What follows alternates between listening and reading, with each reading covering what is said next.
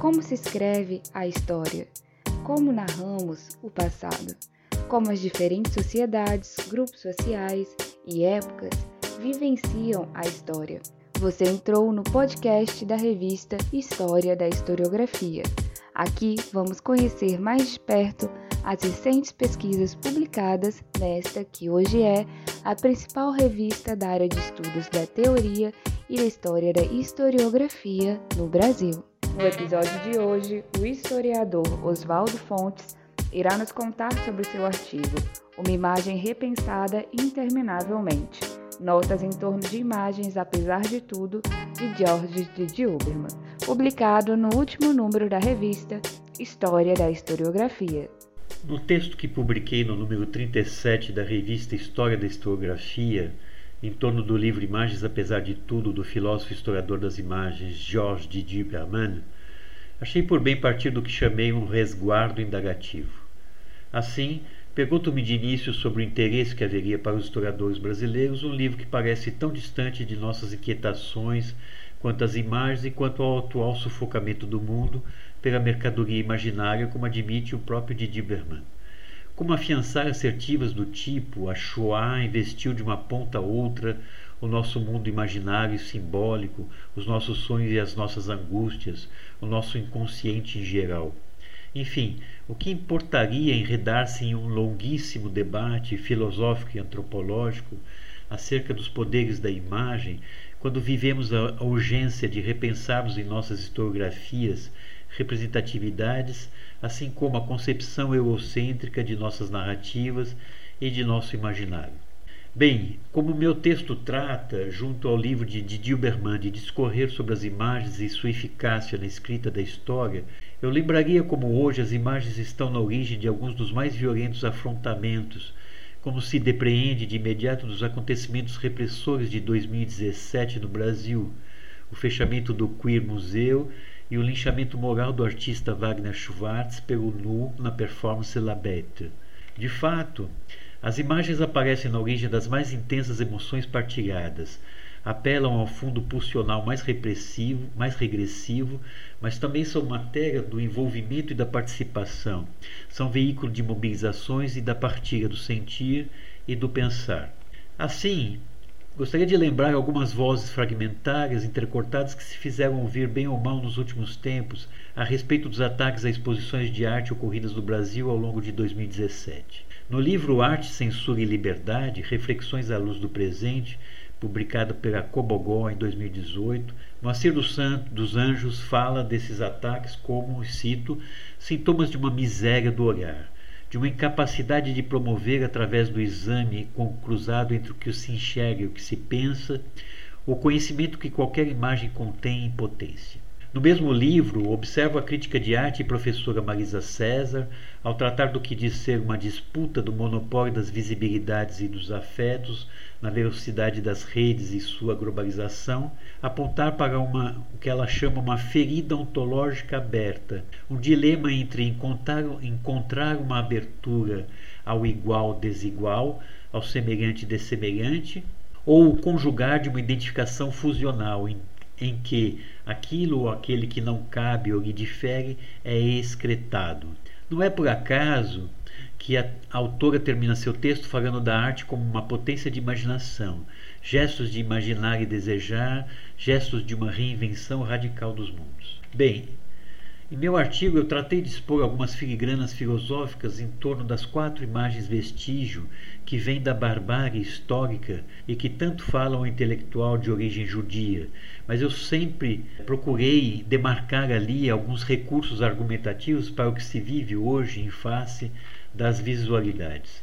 Assim, Ali observo como, envolvido por documentos visuais que ele reputa de uma fecundidade heurística ímpar, justamente por não serem capazes de demonstrar uma indicialidade inequívoca, Didier Berman aponta justamente para uma política da imaginação pela qual perverter as palavras de ordem de uma doutrina historicista, bem como de todo o monopólio dos sentidos e sentimentos que invariavelmente alimentam uma miséria do olhar. Eu procurei mostrar como seu texto é trabalhado por uma inquietação pelo que ele diz ser um mal-estar da cultura visual, uma disfunção, uma doença crônica da imagem que não mais permite que nos tornemos capazes de, de discernir onde uma imagem queima, onde sua beleza reserva o lugar de uma crise inquieta, de um sintoma.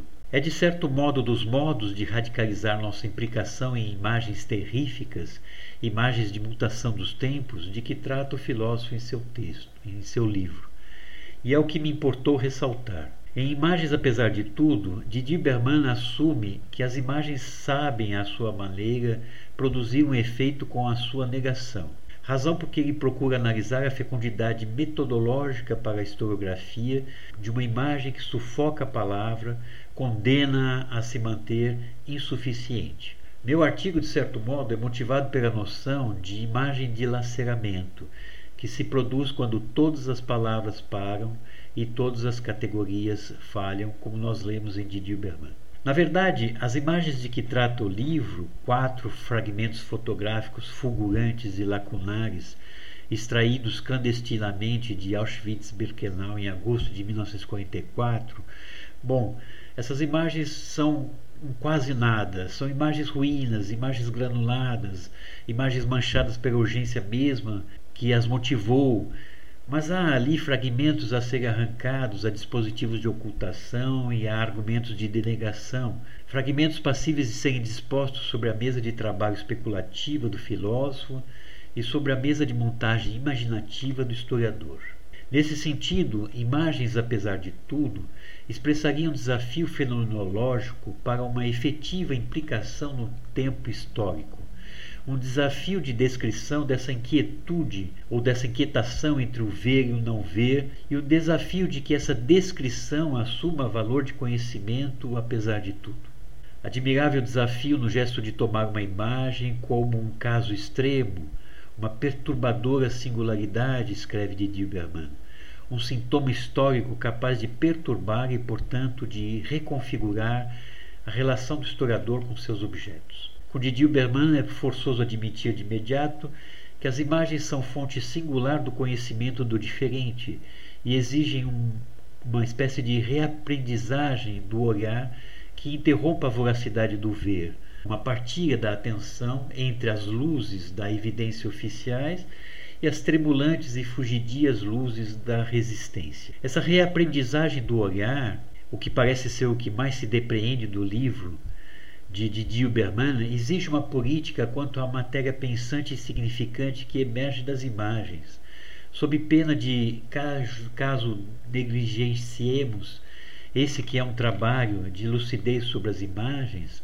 que elas se tornem, que permaneçam entregues ao mercado violento da disputa da atenção e da libido pulsional do olhar imerso na iconosfera.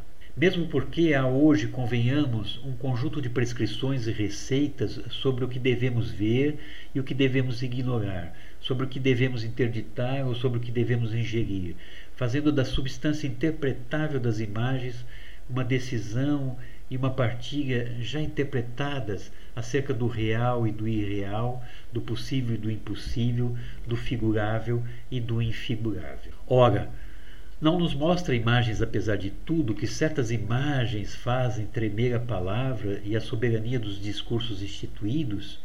Que certas imagens desestabilizam a linguagem?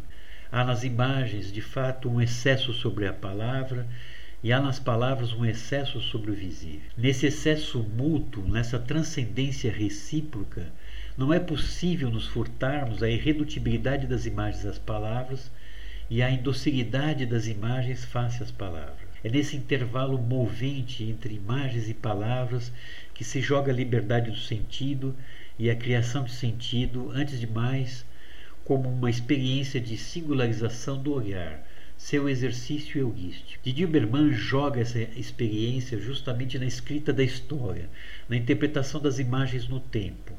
Tanto mais por propor em imagens, apesar de tudo, pôr em jogo uma certa relação lacunar em fragmentos, tão preciosa quanto frágil, tão evidente quanto difícil de analisar, da imagem à verdade. É um trabalho que exige não só um pensamento por imagem, mas uma política das imagens.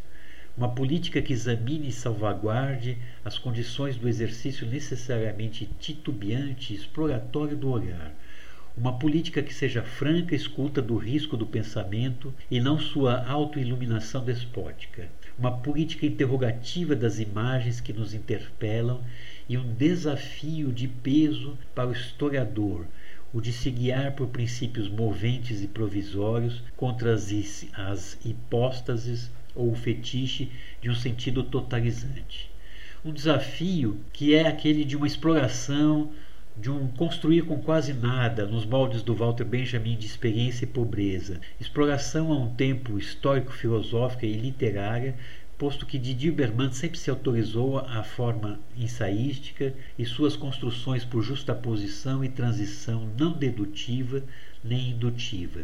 Se a questão da história é uma questão onde se entra pela imagem, como mostra Benjamin, essa é uma entrada em uma constelação de imagens que tem de ser resgatadas do esquecimento por uma montagem de instantâneos fecundos, construídos pela reunião inesperada do diverso, pelo encontro heteróclito, por vezes, do insignificante, do mínimo, do microscópico, do apagado. Consequentemente, tem-se aqui uma visão da história baseada na capacidade de pôr em contato temporalidades múltiplas, um trabalho que eu diria quase que anarquivista, que consiste em fragmentar a linearidade, em segmentar a continuidade de uma sequência narrativa ou de uma sucessão de imagens, ato de recomposição e reorganização de uma ordem significante outra, segundo um ritmo diverso, ou segundo uma, uma síntese aberta, quer na sua sucessão temporal, quer na sua simultaneidade espacial. Esse pensamento por montagem herdado de Benjamin é sempre um conjunto de operações de espaço e de tempo, de cortes de tempo e de espaço, de intersecções no espaço e no tempo, incisões e enxertos da trama do espaço e do tempo. Daí eu terminar meu artigo aludindo à forma benjaminiana aproximar o que está afastado e afastar o que está próximo, que Didi Uberman em seu livro toma como preceito de toda escrita da história. Ora, por atuar junto a historiadores da arte, eu retenho aqui a lembrança de alguns artistas brasileiros, por exemplo, Adriana Varejão, Rosana Paulino, Daniel Senise, Dora Longo Bahia, que são artistas que têm desmontado as associações que gravitam em torno dos, dos documentos e das ficções que sempre nos enredaram por força de uma historiografia omissa. São artistas que propõem audaciosas permutas das visualidades, sua migração, mas sempre de modo a produzir uma intensificação crítica daquele que olha as imagens, na sua capacidade em pensar o tempo da história, a memória do mundo, através das imagens, através da travessia das imagens, na inconformidade com a nitidez comunicacional que se vive. Autores como Didi Berman e Berman estão perfeitamente conscientes dessas operações surgidas na arte contemporânea para além das filigranas filosóficas. Ele as adota mesmo em seu trabalho de historiador das imagens. Permito-me então evocar, para encerrar, as andanças forçosamente erráticas por paragem inesperada que Didi Berman se propôs em 2013 no Parque Lage, Rio de Janeiro, por entre as exuberâncias da Mata Atlântica que se oferecem a ele, apreciador contumaz do Glauber Rocha de Terra em Transe, no palco mesmo de seu manifesto fílmico.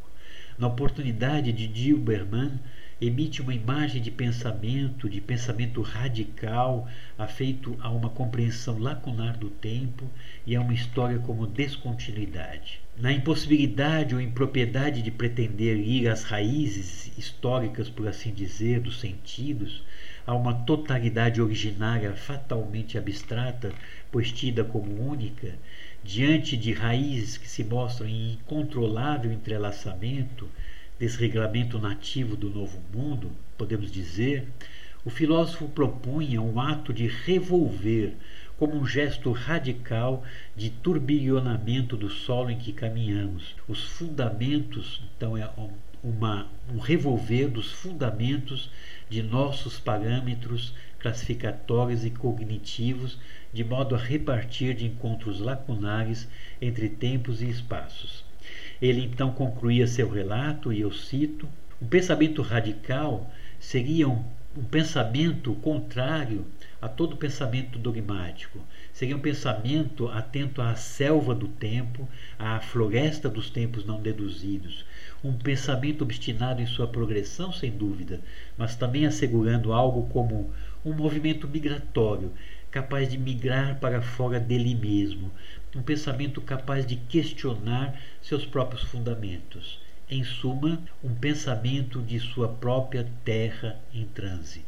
Fim de citação.